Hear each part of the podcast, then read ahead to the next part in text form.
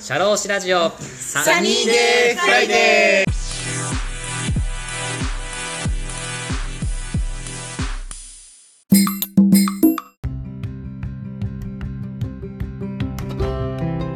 はい、こんにちは。田村陽太です。今日もね、一人語り回をしていきたいと思うんですけども、え今日のテーマはこちらですね。えー自分のコミュニケーションスキルの値段が分かれば、働きやすさが向上するということですね。自分のコミュニケーションスキルに値段をつけるっていうのはなかなかね、斬新かなとは思うんですけども、今日はね、こんなテーマでしていきたいなと思います。で、このテーマにしたきっかけとしてはですね、で私たち社労士のお仕事って、まあ、助言であったりとか、アドバイスをしたりとかっていうことで、まあ、サービス自体に何か形あるものっていうわけではなくて、まあ、無形のサービスっていうものを扱っています。で、まあ、これはただに、まあ、単に、まあ、お客さんへのアドバイスであったりとか、こう、助言するっていうこと以外にも、お客さんの話を聞いて、その話を受け止めて、一回受け止めてお話を聞いたりとか、あと相手のお客さんが悩んでいることっていうのを一回問題を整理したりとか、そういう相手のお話をまとめたりすること、あとはそこで働く、まあ、相談者の方のまあ会社さんだけではなくて、そこで働く従業員さんの働く気持ちをあまあ高めていくっていうような、まあそういうまあモチベーションを上げていくっていうようなまコミュニケーション図っていうのもまあ必要になってくるお仕事かなと思ってます。で、私たちはこうやって社労士業ということで、社労士事務所っていうことで、まあ、会社か、会社さんから労務顧問の契約をさせていただいて、で、顧問料とかっていう形でお金をもらってるんですけども、まあ、そうやって私たちのこうコミュニケーションというか、私たちは無形のサービスを扱っているからっていうからこそ、こう、私たちのお仕事っていうのが、まあ、このコミュニケーション、人に何かを与えて会会話をしていくことによって、人の、まあ、まあ、行動の仕方を変容を促していくっていうようなことになると思うんですけども、で私たちの仕事っていうのが、どんな形でもらえるようなものに値するのかっていうことをまあ細分化して考えていくことが必要かなとは思ってるんですね。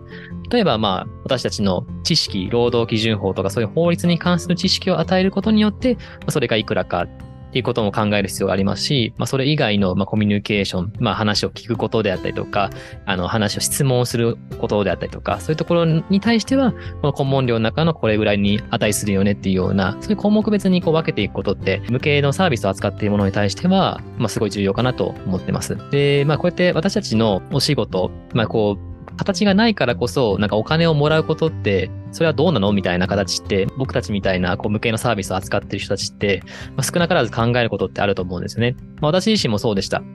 もともと私は社労士事務所で働いていたので、その顧問料っていうことで、各お客さんからお金をもらっていて、お金をもらった対価としてサービスをしていくっていうことは、染みついてはいたんですけど、まあ、いざとこう独立して、自分でお客さんを取ってくるってなった時に、この顧問料っていうのは、何に対しての顧問料なのかなっていうのを、自分たちの仕事の内容であったりとか、コミュニケーションでのこうスキルだったりとか、そういうことに分解してこうやっていかないと、そのお客さんとしても、そのなんでこの顧問料なんですかっていう値段の線引きがなかなか難しいなっていうのはすごい思うことがあったんですね。で、こうコミュニケーションもそうですし、私たちがこう、お客さんと話すことっていうのが、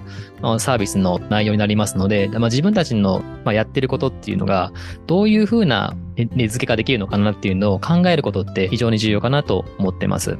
で、まあそういうふうな値付けをね、していくことっていうのが非常に重要かなと思っています。でそういう自分たちの、まあ、サービス、まあ、コミュニケーションの内容っていうのの価値が、まあ、値付けができることによって、自分はこうやってお金をもらうに値するんだなっていうような自信もつきますし、そうやって、まあ、いろんなね、こと、まあ、お願いされたりするんですね。会社で働く従業員さんに関わることっていうのを私たちはこうコンサルティングしていくっていうことになりますので、どこからどこまでが私たちの仕事で、どこからどこまでが私たちの仕事でないみたいなところって、なかなか線引きが難しいと思うんですよね。なので、こうやって値付けの、まあ自分たちのサービスの費用の値付けができることによって、まあそれに対しての対価をもらっているよねっていうことで、まあ不満なく、まあコンサルティングの仕事をやってる人たちは不満なく働けるのかなとは思います。なのでそういう意味でも、今回はね、コミュニケーションスキルの値段を、まあ値付けをしてみてですね、まあ働きやすさを向上するんだよっていうことをね、まあ自分の仕事の内容とですかね、そういうのも含めながらも、あの、お話ししていきたいなと思ってます。で、まず突然なんですけども、まあ皆さん、あの、いろいろ従業員さんの方であったりとか、友達、まあ親戚とかいろいろ話すと思うんですけども、こう普段こう人とのコミュニケーションに、こうお金が発生するみたいな感覚ってありますか？結構難しい話だなと思うんですけど、普段、まあ、友達とか、その大学親戚とかって、まあ、普段こうお話ししてるときって、まあ、そこのコミュニケーションのやりとりに対して、お金が発生するみたいな考えってあまりないじゃないですか。貸し借りもないと思うんですよ。私もこう独立してお仕事させていただく中で、あの、よくあの、プライベートというか、まあ、お客さんではないんですけど、友達だったりとか、自分の知り合いっていうような方から、その社労士業、業務に関する知識を聞かれることっていうのがあるんですね。まあ、例えば、育児休業中の、まあ、給付金関連のお話だったりとか、あと、まあ、退職をして次の会社を探す間の失業手当の仕組みみたいな形で、聞かれることはあるんですね。で、まあ、そういうのって、まあ、もともとそういう会社での付き合いでもないですし、まあ、言ったら、まあ、1対一の関係というか、プライベートの関係なので、まあ、こういうことですよってことをお話しするんですけど、一般的なね、ことしか話せないなっていうのは正直、まあ、線引きをしておりまして、もうそれ以上こう深い内容を聞かれてしまうと、まあ、それは結局私が、まあ、私たちの事務所でお仕事をさせていただいている、まあ、ノウハウとか知識につながることなので、まあ、それ以上もう深いことは聞かれても、もう答えれませんよ、みたいなことはルール付けはしてるんですね。まあ、ここから、ここからの相談は有料ですとか、まあ、ケースバイケースなんで、まあ、私は、から先はそこまでは深いことは、あの、話せないし、責任取れませんので、お答えできませんみたいな形でやるんですけど、お客さんじゃない方からこう相談を受けると、なんかそれを本当はお金もらいたいんだけど、もらえねな、もらえないみたいなところってあるので、そこでコミュニ普段のコミュニケーションにお金が発生するみたいな感覚って、持ち得ないとか持ったらいけないのかみたいな格好って、私自身もそういうのを考えたりはするんですね。まあ私たちのコンサルタントのお仕事って、こう自分たちのこうノウハウとか知識っていうのが、こう会社自体につくんじゃなくて、それを扱ってる、そのサービスを提供する人についてると思うんですよね。でまあそういう、そういう業種、まあコンサルティングのお仕事をしてる方っていうのは、こう自分たちが今仕事でやってることと、プライベートで相談された時の、まあ、線引きっていうのが、非常に難しいのかなっていうのは、あの、思ってます。で、まあ私もね、そういう感覚に陥りやすいので、プライベートなのかビジネスなのか、まあできればね、全部、ビジネスのことに関して、まあそういう自分が提供するもの、それが知識で、自分の本業に関わる知識であったりとか、ノウハウに関わるものに関しては、その関係がビジネスだろうが、プライベートだろうが、まあ、正当なね、お金はいただきたいなっていうのは僕は思ってるんですけど、逆に私が、まあ、それをね、相手はコントロールできないので、相手からお金をもらうとか、相手がお金払わないとかっていうのは、もう私私からコントロールできないので、逆に私が、そういう人に、まあ、友人だろうが、親戚だろうが、そう仕事に自分がその人の仕事に関わるような相談をするときに関しては必ずお金を払うであったりとか、やってもらったことに対して何かこう、代わりに私が提供できることはないかっていうのは探すようにはしてます。例えばご飯をおごるであったりとか、その人にとって重要な人脈を提供するであったりとか、いただいたものに関しては必ずそれに対する対価っていうのは、もうプライベートだろうがビジネスだろうが、まあ、ビジネスだとお金もらっ、顧問料いただいてるのはいいんですけど、プライベートな場合は、そういう何か対価ができないか払えないかなっていうことは考えるようにはしてます。だからその辺でもう自分たちのコミュニケーション、普段のコミュニケーションっていうのも、まあ、僕私はこういう仕事をしてるから、まあ根付けしなきゃいけないなと思ってるんですけど、普段のそういうふうな、まあ、サラリーマンの方とか、独立してないけど、普段のまあ会社で働きながら、働いてる方も聞いてると思うんですけど、まあ、自分たちのこう普段やってるコミュニケーションっていうのも、絶対価値があるんだよと、値値付けできるんだよって意識を持つことっていうのが、まあ、重要かなと思うで、今日はこんな話をしているっていう感じですね。終点までいけるかな、こう、ちゃんと結論まで持っていけるかなっていうのはちょっと心配はありながら勢いで話してるんですけど、まあ、ニュアンスで皆さんにあの受け取っていただけると、すごい嬉しいなと思います。で、まあ、次のテーマとしては、まあ、自分たちの知識とかノウハウっていうのを安売りするなっていうところを言いたいっていうところですね。日本ってこう、無形のサービスとかコンサルティング、あとカウンセリングとかに対してお金払うっていう習慣ってあんまないですよね。海外とかだとやっぱり独立後のリアルの恵子さんがお話ししていましたけど、海外とかだったら、そのまあ結婚する、離婚するとかっていう時のまあそのカウンセリングの費用であったりとか、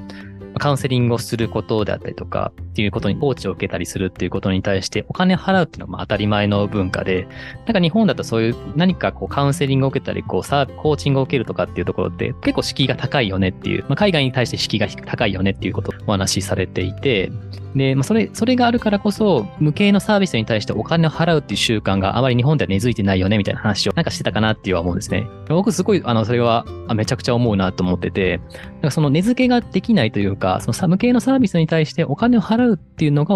習慣化できてないから、こう自分たちの知識とかっていうのは、まあ、無形であればあるほど、まあ、安売りというか、まあ、無料でね、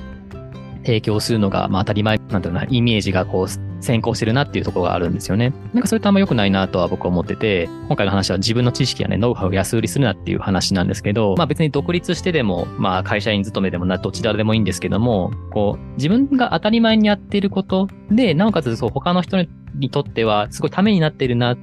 自分はこの人にとっては、この人よりもこの絵が得意なので、その人のためにちゃんと提供できてるなっていうようなものは別に形があってもなくても、それはもう立派な商品だなと僕は思ってるんですね。じゃこれ無形の商品で、まあ、このコミュニケーションで置き換えたときにどういうことかというと、まあ、例えば話し上手、聞き上手っていうことあったりすると思うんですね。その聞き上手な方っていうのは、その話している方に対して心地よく話せてるっていうことは、その人のためになってるので、本来はお金をもらってもいい、その分対価をもらってもいいものだと思うんですね。話し上手の方もそうで、その聞いてる方にとってもためになるお話をしたりとか、その聞いてる方がその場において、すごい心地よいような雰囲気になれる、笑ったり、驚いたりとか、そういう感情になれたりとか、そういうところの、こう自分たちの気持ちを前向きにさせているって意味でも、話したことによって対価をもらえるっていうようなことが考えられると思うんですよね。そういう立派な商品を提供しているのにもかかわらず、なんか普段のこういうコミュニケーション向けのこう会話とかに関して、なんかこう自分たちの意味はあるのか、根付けはした方がいいのかなっていう気持ちはすごいありますね。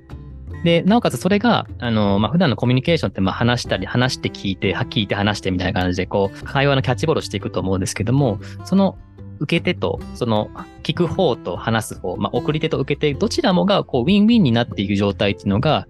あの、一番いいと思うんですよね。例えば、話し上手な方だ、話し手の方が、いつもこう、いろいろその、聞いてる方に、聞いている方からいろいろ聞かれて、こう専門知識だったりとか、こう話してあげてるのに、何もこう見返りがないよねとか、例えば聞く方だったらいつもその人の話を聞いてあげてるのに、その人話、話してる人はずっと話しっぱなしだみたいな感じで、どちらかがこう一方的に不満になってることっていうのは、良くない状態だと思うんですね。こう不満に思ってるんであれば、こうはっきりと相手に不満を伝えてあげるっていうのが一番重要かなと思ってます。なのでそれを不満を伝えることによって、どちらもがこうちゃんとした対価をもらえるような形で、ウィンウィンになっていける状態に持っていけると思うので、まあそういうまあ、ウィンウィンになれる状態を目指して、普段のね、こう、形に残らないコミュニケーションに関しても、相手に不満を伝えることっていうのは、非常に重要かなと、僕は思ってますね。本日はここまでです。来週の配信もお楽しみにしてください。はい、えー、本日は最後まで聞いてくださいましてありがとうございました。ぜひね、メッセージや感想などは、ツイッターでね、ハッシュタグ、サニーデフライデーでツイートしてください。また、このサニーデフライデーのね、番組自体をね、ブログサイトのノートにリンクをつけて貼っているんですけども、そちらでもあのコメント、メッセージも送れるようになってますので、コメントとかしたい方に関してはぜひ送ってください。また、サニーデフライデーの番組のフォローやチャンネル登録もぜひよろしくお願いいたします。また、番組のレビューもご協力よろしくお願いいたします。Spotify ですと、えっ、と、5段階評価でつけることができます。また、Apple Podcast ですと、レビューとコメントがつけられますので、ぜひご協力をよろしくお願いいたします。今後のサニーデフライデーの番組の配信の励みになりますので、ご協力よろしくお願いいたします。社労士ラジオサニーデーフライデー DJ の田村陽太でした。それでは次回もリスナーの皆様のお耳にかかれることを楽しみにしております。今日も気をつけて、いってらっしゃい